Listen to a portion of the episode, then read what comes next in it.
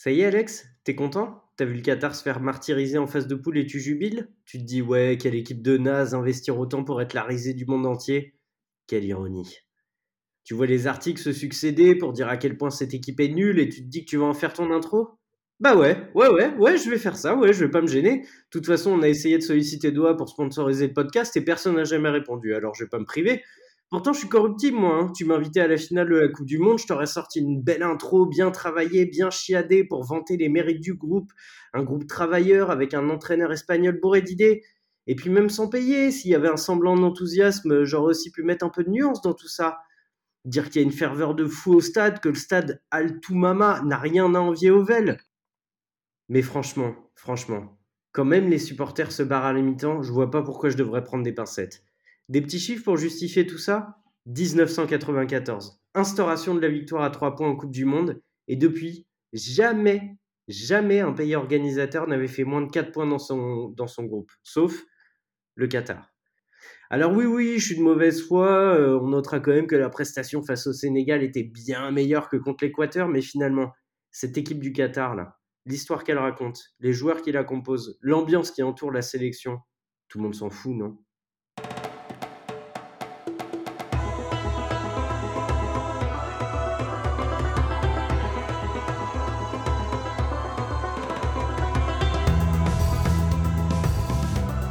Salut à tous et désolé pour cette intro de gros rageux, mais je sais pas pourquoi j'avais besoin de, me défouler, comme quoi malgré l'âge on a toujours des émotions. Aujourd'hui je suis accompagné par mon chroniqueur euh, fétiche et celui qui a très certainement invité Dimitri Payet et sa perruque sur le plateau du Mac de TF1. Comment ça va euh, Bilal? Écoute, ça va merveilleusement bien. Tu m'avais manqué depuis hier. Bah écoute, je suis ravi de te revoir.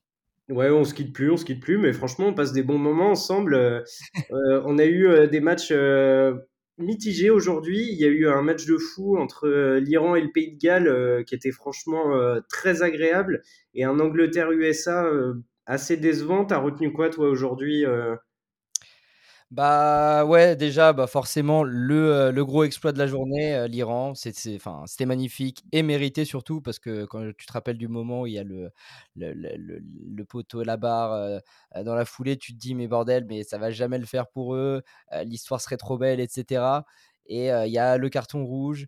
Et, et, les deux buts dans la foulée, et franchement, c'était un super moment, et les émotions dans le stade, etc. Pour le, pour le coup, c'était un régal. Et, et après, effectivement, ouais, le reste des matchs, bah, c'était un peu plus compliqué. le Pays-Bas-Équateur qui, qui, quand même était assez intéressant à suivre, surtout pour l'Équateur. Et je dois avouer que bah, je dois faire mon mea culpa. Tom Abadi avait raison. L'Équateur est une équipe à suivre. mais par contre, ces Pays-Bas-là. ils font pas une ils font pas une première mi-temps de ouf. On, s'endort un peu en première, mais comme les Pays-Bas proposent pas grand chose, finalement, l'Équateur revient dans le match euh, et, c'est vrai que c'est une équipe, c'est, euh, bah, t'as envie de dire, les premiers mots qui te viennent en tête, c'est hargneux, lâche rien, chien de la casse, mais euh, très agréable à suivre, quoi. Mmh, clairement. Et mais surtout, c'est ces Pays-Bas qui, que je trouve assez inquiétant, hein, parce que parce que moi, je m'attendais à bien mieux. Et je me suis dit, peut-être le premier match, tu vois, tu rentres dans la compète. Mais là, là, il faut commencer à se poser certaines questions. Et bah, écoute, ouais, c'est un peu inquiétant pour le moment dans, le, dans la qualité de jeu. Ouais, ils sont assez insipides. Il y a un autre match, moi, que j'ai trouvé assez décevant. Et on parlait des États-Unis hier, qui, pour le coup, eux, ont répondu présent ce, hier soir, du coup, pour ceux qui écoutent ce matin ce qui est le cas de tout le monde vu que l'épisode sort ce matin. c'est évidemment l'Angleterre. Phil Foden qui rentre pas sur le terrain on retrouve un peu euh, du, grand, du grand Gareth Southgate. Euh, que penser de cet entraîneur? Nous, euh, chez 11e art, on l'avait un peu déglingué à l'euro. Je dois, je vais pas, vais pas mentir aux gens qui nous écoutaient pas à l'époque. Et là, moi, je retrouve un peu les préceptes Southgate. il voit qu'il n'y a rien qui marche et il continue, il s'obstine et il change rien, quoi. Ouais, c'est clair. Et quand tu vois bah, ce qu'il a sur le papier, hein, c'est classique. Hein. On voit le 6-2 face à l'Iran, on se dit, oh mon Dieu, c'est le rouleau compresseur, c'est parti. Bah, finalement, deuxième match, il n'y a plus rien. Et bon, après, il y a des rentrées intéressantes, etc. Mais c'est pas suffisant pour, pour, pour, ce qui est sur le papier et, et pour une équipe qui vise le Graal. Merci Bilal pour ce petit débrief et on, on, va enchaîner sur, sur les chroniques. On continue sur cette quotidienne qui, vous, qui vous suit et, ça nous fait trop plaisir de partager, partager tout ça avec vous parce qu'on vit quand même une Coupe du Monde de ouf, même si j'ai un peu ragé sur l'équipe du Qatar, on passe quand même de, sacrés moments ensemble. vous commencez à en prendre l'habitude et c'est des goûts de luxe en fait qu'on vous, vous, propose parce qu'on a quand même Thibaut Leplat dans l'émission. il continue avec sa chronique qui est passionnante, euh, le sens du détail. Et il s'est attardé aujourd'hui sur euh, ce fameux temps additionnel euh, à rallonge que, qui a été instauré dans cette Coupe du Monde.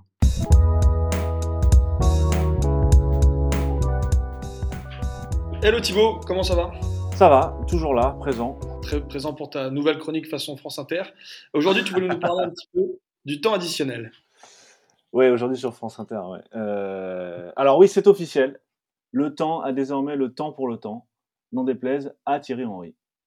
Depuis le début de ce mondial, on a gagné du temps de football disponible. C'était la promesse faite par l'autre chauve célèbre de la FIFA, Pierluigi Collina, chef de tous les arbitres. Et effectivement, on l'a tous remarqué, jusqu'au malaise même. Les matchs n'en finissent plus de finir.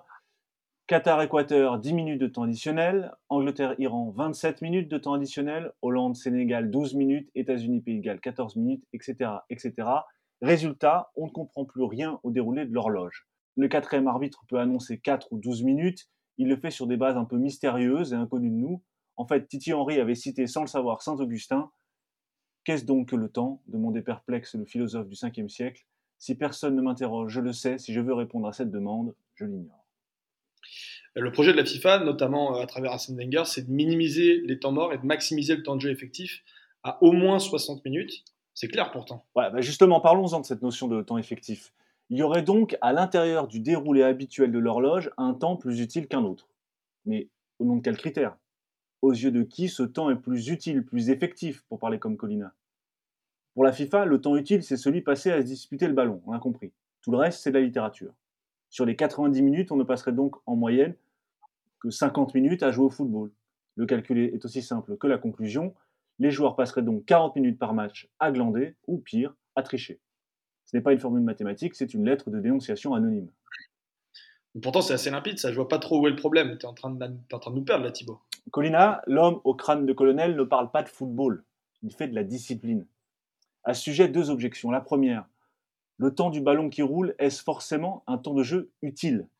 On connaît les positions défensives espagnoles qui ennuient tout le monde. On ne peut pas dire que ce soit un grand succès commercial. Deuxième objection, on joue selon les règles, c'est vrai. Mais est-ce qu'on ne peut pas jouer aussi avec les règles? Après tout, c'est ça le bonheur du joueur.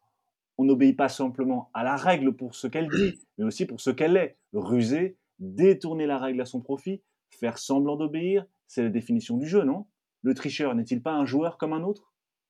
Le football italien des années 90 regorge de joueurs passés maîtres dans la perte de temps. Le Real de Zidane aussi avait cette capacité à jouer avec les règles ralentir une touche, casser le rythme, dominer le match, non pas en dominant techniquement le jeu, mais en dominant l'horloge. Jouer avec la règle, c'est toujours jouer au football. Oui, c'est pas faux. D'autant que gagner du temps, c'est aussi une manière de s'approprier la règle sans la subir docilement. Et c'est ça le sens du détail. C'est ça le sens du détail, non? Perdre du temps, c'est toujours du football. En effet, la, la, différence entre le code pénal et une règle du jeu, c'est que la règle du jeu a besoin de nous pour exister. Le code pénal s'impose, quoi qu'il en coûte, si je puis dire. Il se fiche un peu de savoir si on est d'accord ou pas. Or là, avec cette notion floue de temps effectif, on nage en pleine folie technocratique. Séparer temps réglementaire, temps effectif et temps non effectif, ce n'est pas simplement légiférer sur la quantité de spectacle, comme si le football était un vulgaire puits de pétrole. Non, c'est raisonner sans le dire sur la nature du jeu lui-même. Voilà comment la bureaucratie change un jeu universel en un vulgaire contrôle fiscal. Car c'est la même logique. Le jeu est ramené à une simple opération mathématique. En un mot, optimisation footballistique et optimisation fiscale au fond même combat, c'est légal, ouais, mais c'est moche. Voilà, après les cours de, après les cours culinaires hier, les cours d'optimisation fiscale aujourd'hui. Merci beaucoup Thibaut. Voilà, on, se retrouve on verra où ça nous mène. Hein, parce que, Merci encore et à demain. plus,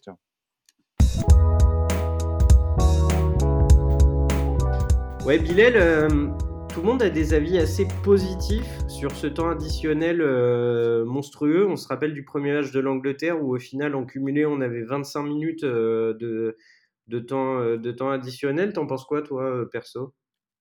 Bah écoute, il y a toujours la posture, enfin la position de se dire et, les, joueurs, parce qu'on a ce, ce, sujet du calendrier, on se dit bah encore plus de jeux pour eux, etc. Et c'est eux les premiers en pâtir.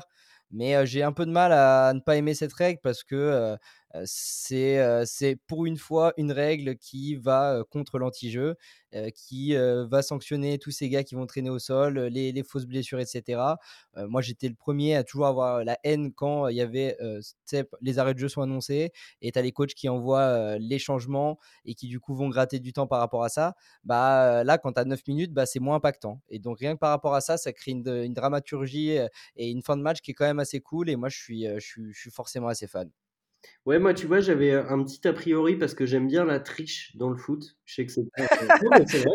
je te dis, euh, ça. J'adore Suarez euh, quand euh, il simule dans la surface et ça me fait chier que Lavar ait tué ce, cette beauté-là parce que je trouve qu'une simulation, ça reste beau quand c'est bien fait.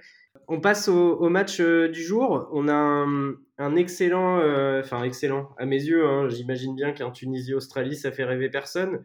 Mais euh, si on s'y attelle euh, deux secondes, c'est quand même une des très rares fois où la Tunisie est en très bonne posture pour accéder au, second tour de la Coupe du Monde. Euh, pourquoi pas un huitième de finale? Ce serait incroyable là-bas. Ils ont fait un match, franchement, qui moi m'a qui m'a qui m'a surpris vraiment face au Danemark avec une intensité, un impact au milieu, une redondance dans l'effort qui était exceptionnelle je les ai beaucoup suivis à la Cannes euh, parce, que, bah, parce que je suis franco-tunisien, hein, je ne vais pas vous mentir, euh, forcément, il y a, y a, une petite attache euh, particulière.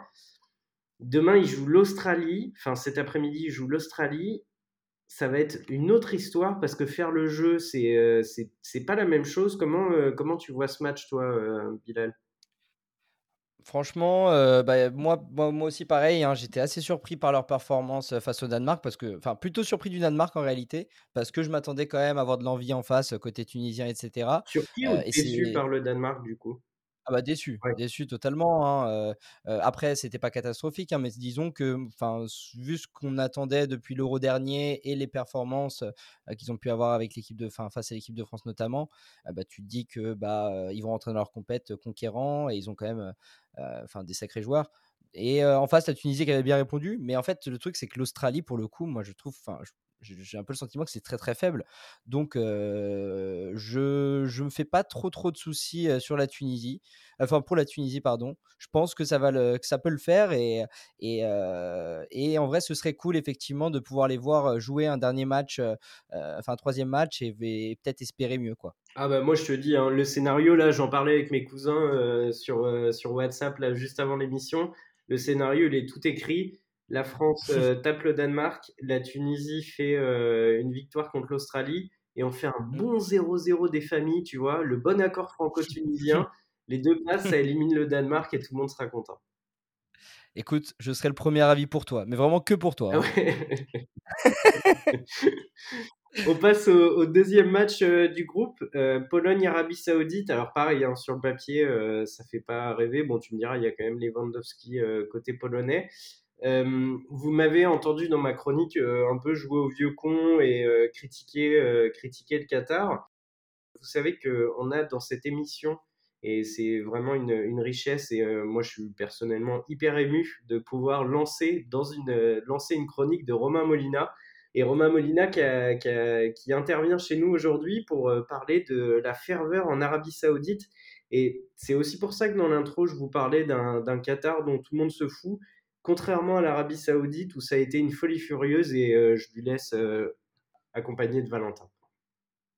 Euh, je voulais évidemment qu'on parle de la situation aussi au Qatar, puisqu'on parle beaucoup, enfin tu nous parles beaucoup aussi de, de, culture foot là depuis le début et comme quoi les pays arabo-musulmans sont des vrais passionnés. Est-ce qu'il y a cette ferveur aussi comme ça au Qatar, qui est un pays beaucoup plus récent et donc forcément on se pose la question puisqu'on le voit aussi beaucoup moins en Coupe du Monde alors que par exemple l'Arabie Saoudite, l'Iran, c'est des pays qu'on voit régulièrement.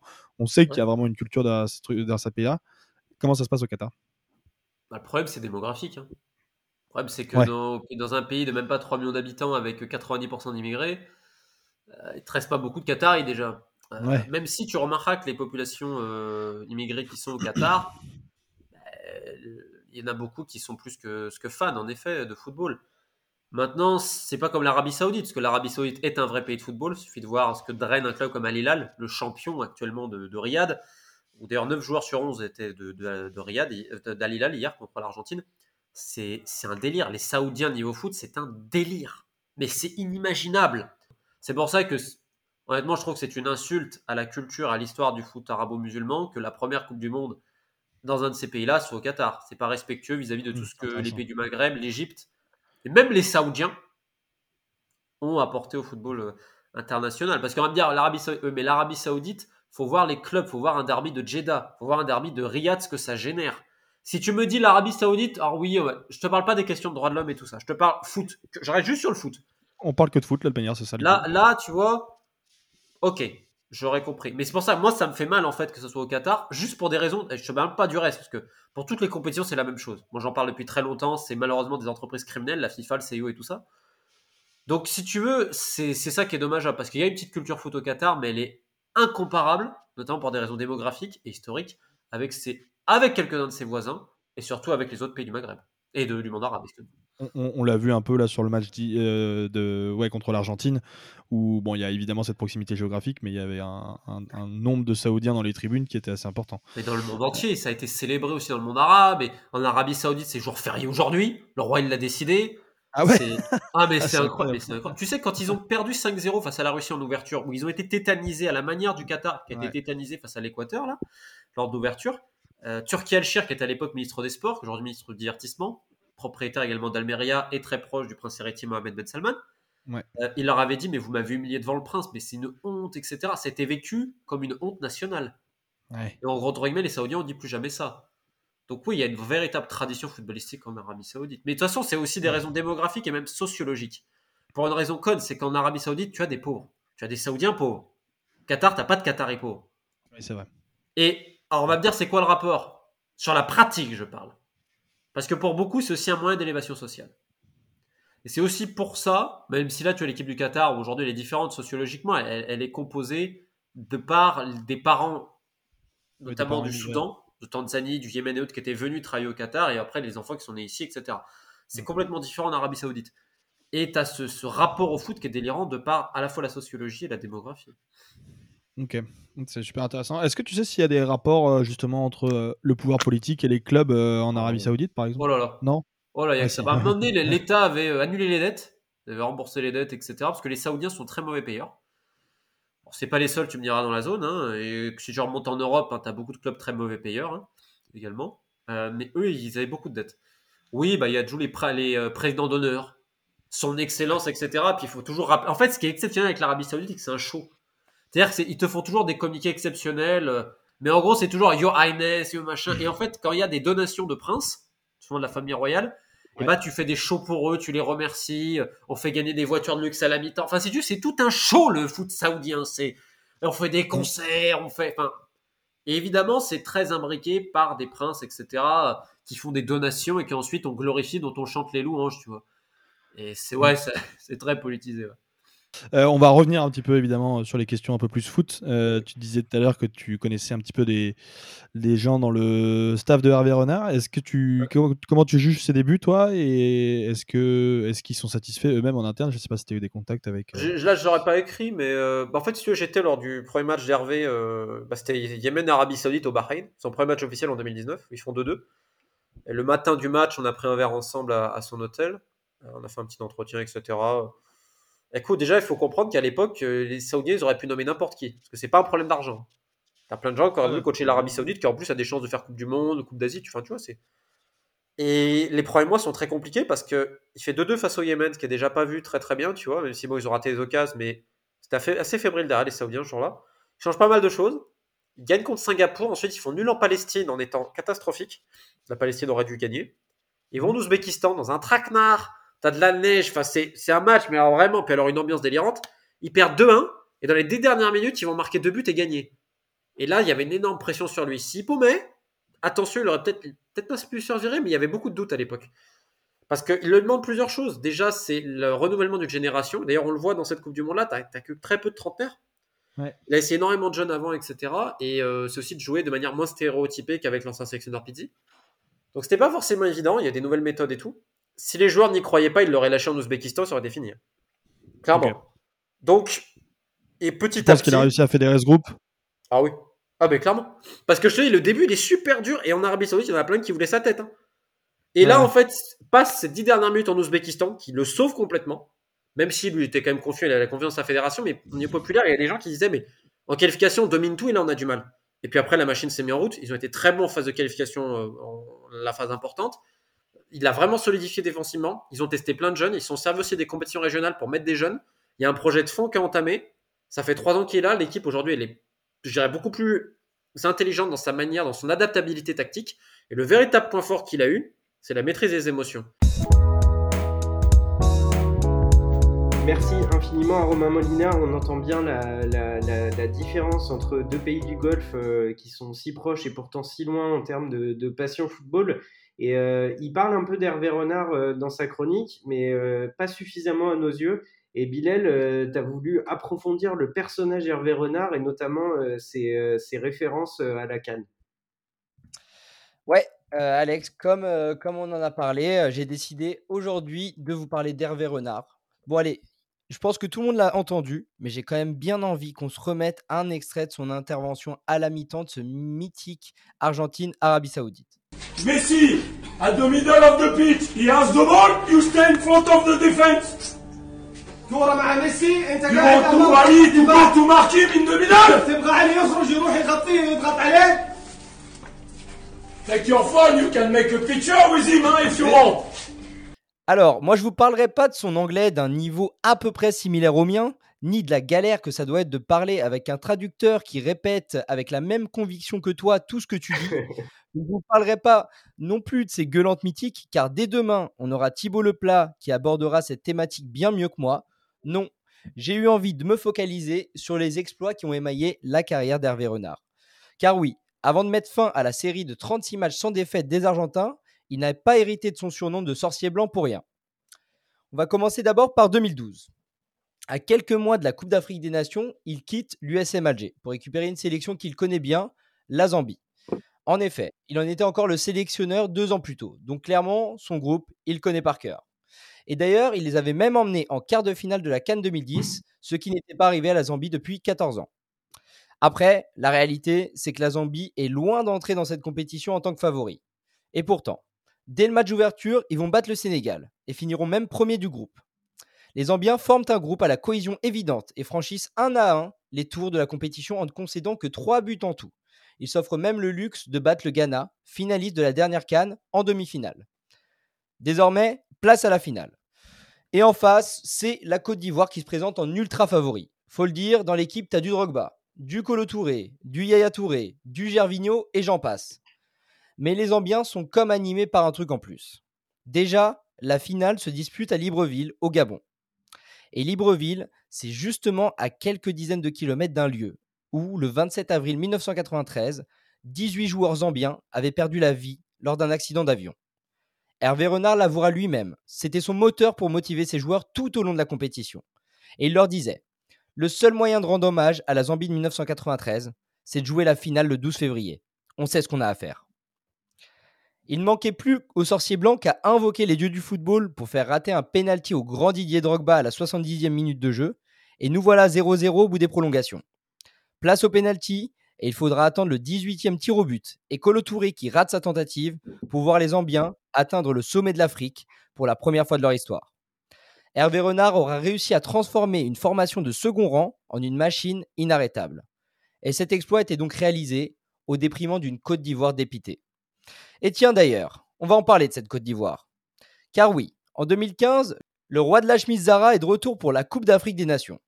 Mais cette fois, il entraîne ceux qui l'a crucifié. Son défi est désormais tout autre. Son effectif est composé de grands noms et il lui faut plutôt apporter une discipline certaine à cette équipe et dire les vérités qui font avancer. La Côte d'Ivoire tourne autour de la victoire mais n'arrive pas à décrocher la canne depuis 23 ans. Mais les préceptes d'Hervé Renard résonnent dans le cœur des joueurs ivoiriens qui se muent en un bloc solidaire et efficace. Après une phase de poule moyenne, ils atteignent assez aisément la finale où ils affrontent le Ghana. Une fois de plus, au bout des prolongations, c'est un 0-0 que nous offre ce match serré. Une fois de plus, il faut un paquet de pénalties pour départager les deux équipes.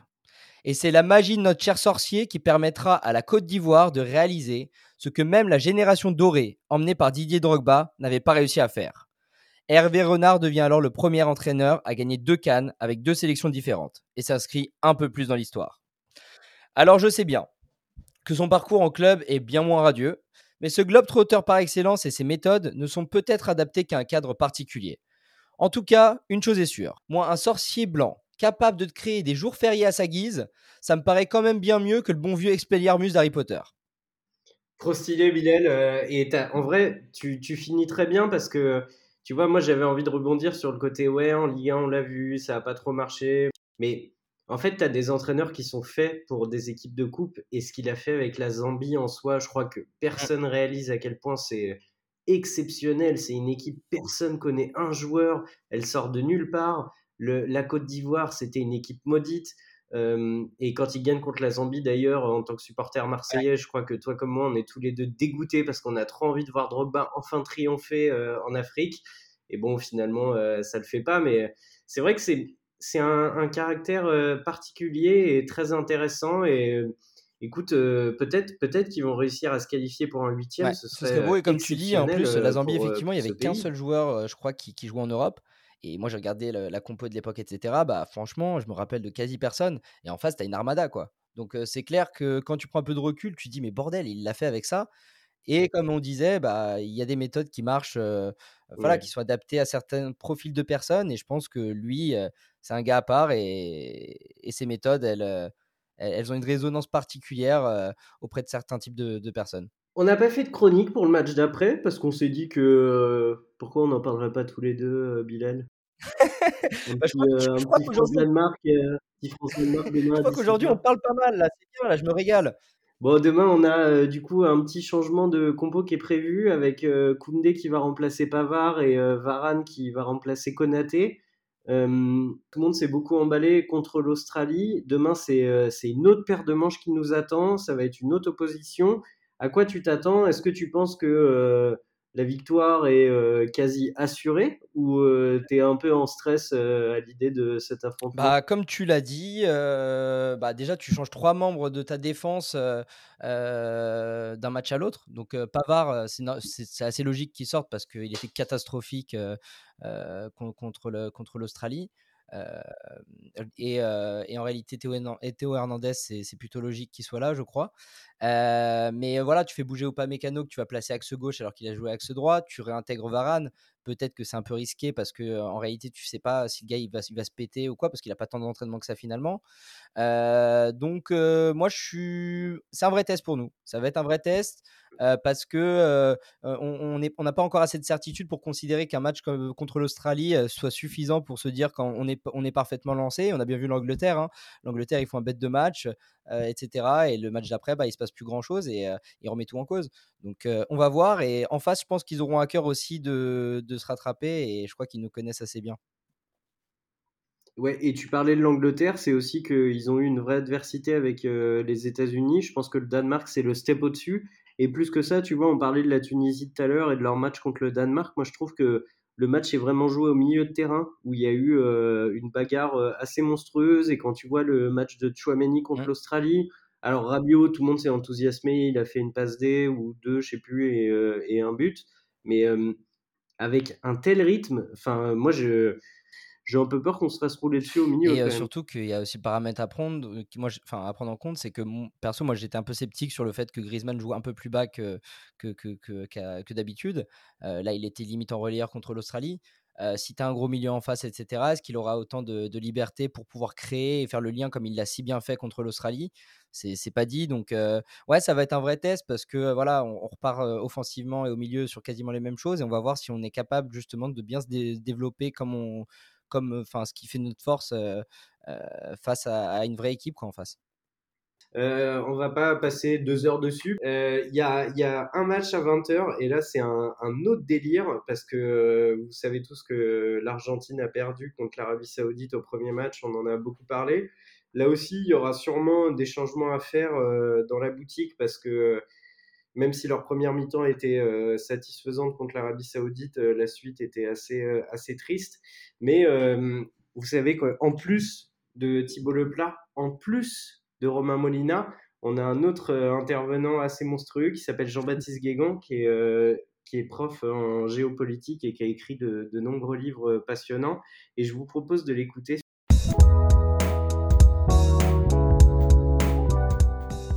Euh, duel fratricide ce soir entre Argentins et Mexicains pour une euh, place euh, en huitième de finale, en espérant que l'Argentine puisse se rattraper de son premier match raté. mais aussi un duel éminemment géopolitique. JB, tu voulais nous en parler un peu bah, Ce qui est intéressant, c'est Mexique, Argentine. Ce sont deux États qui comptent sur le continent américain, mais sont deux États en difficulté. L'Argentine aujourd'hui prend de plein fouet la récession qui s'annonce. Euh, on est face euh, à un État euh, qui peine à, se relever, qui a en plus de ça un voisin qui est de plus en plus compliqué avec le Brésil. Et puis du côté du Mexique, bon, bah, le voisinage, on n'en parle même pas parce que les États-Unis, c'est quand même pas la, meilleure idée. Et économiquement aussi, c'est un pays qui souffre. Sur le plan sportif, on est sur deux puissances, hein, l'une CONMEBOL, donc c'est l'Argentine, et l'autre CONCACAF. on est sur deux acteurs qu'on a l'habitude de voir jouer et qui euh, vont se rencontrer euh, pour une partie qui va être déterminante, hein, puisque euh, l'Argentine s'est notamment faite battre par l'Arabie Saoudite à la surprise générale. on, est sur un, on, est, sur un duel qui dira beaucoup finalement des forces en présence, mais qui fera aussi beaucoup pour les populations, parce qu'il il y a un vrai effet d'entraînement sur le moral des Argentins et des Mexicains, et en l'occurrence, bah, j'ai envie de dire, malheur au perdant. Il y a récemment un documentaire qui est sorti sur Netflix qui traite du sujet de la corruption à la FIFA. qui est un, vaste sujet, visiblement il y a deux trois trucs à dire. et dans ce documentaire-là, on parle beaucoup de la CONMEBOL et de la CONCACAF, qui sont deux institutions assez influentes. Ah, effectivement, un FIFA Undercover euh, sur, euh, sur Netflix, ça nous a rappelé tellement de bons souvenirs. Hein, ce moment où FIFA et corruption, c'était pas deux mots qui allaient ensemble, c'était un pléonasme. Euh, là, en l'occurrence, ce qui est, intéressant, c'est que justement, quand on regarde ce scandale-là, l'Argentine et le Mexique sont des protagonistes de l'histoire et montrent à quel point ces deux confédérations étaient centrales dans le processus de corruption justement de la FIFA période Sepp Blatter et reste encore déterminante aujourd'hui pour l'élection du président de la FIFA. On rappellera jamais assez que Gianni Infantino, le charismatique, le sémillant, notre Suisse préféré, l'homme qui prend des coups de soleil à doigts, euh, va se représenter hein, à la FIFA. Il est tout seul. Peut-être que c'est un nouveau système qui va mettre en lice euh, la CONCACAF et, la CONMEBOL. En tout cas, ce match, c'est aussi l'occasion, euh, en regardant l'Argentine et le Mexique se défier, de regarder aussi les rapports de force au sein de la FIFA. Et on ne peut que vous conseiller d'aller regarder FIFA Undercover vous allez adorer. Ouais, et notamment un, épisode tout particulier sur évidemment cette Coupe du Monde 1978 sous la dictature en Argentine, qui est l'un des premiers l'un des premiers moments où la FIFA a décidé d'entrer dans ce système de corruption. Exactement. Sachant que la Coupe du Monde 78, ça reste aussi la dernière Coupe du Monde qui ait vraiment suscité un boycott aussi important que celui qu'on est en train de vivre au Qatar. Donc, euh, il y a des effets de miroir avec cette Coupe du Monde euh, à Doha qui sont pas inintéressants.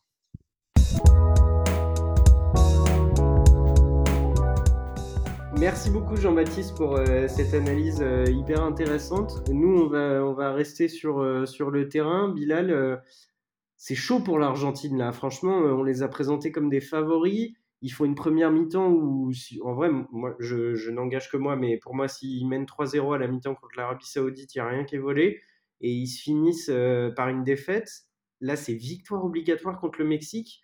Tu le sens comment, euh, ce match? Euh, J'ai toujours du mal à croire que, que, bah, que l'Argentine puisse se rater. Passer d'un statut de, de, de quand même, grand favori à, à éliminer aussi vite. J'ai un peu de mal à y, croire et surtout que bah, Messi dans une forme quand même assez, assez incroyable. Mais, mais voilà, c'est la beauté du foot aussi. On verra, on, on suivra ça avec attention demain.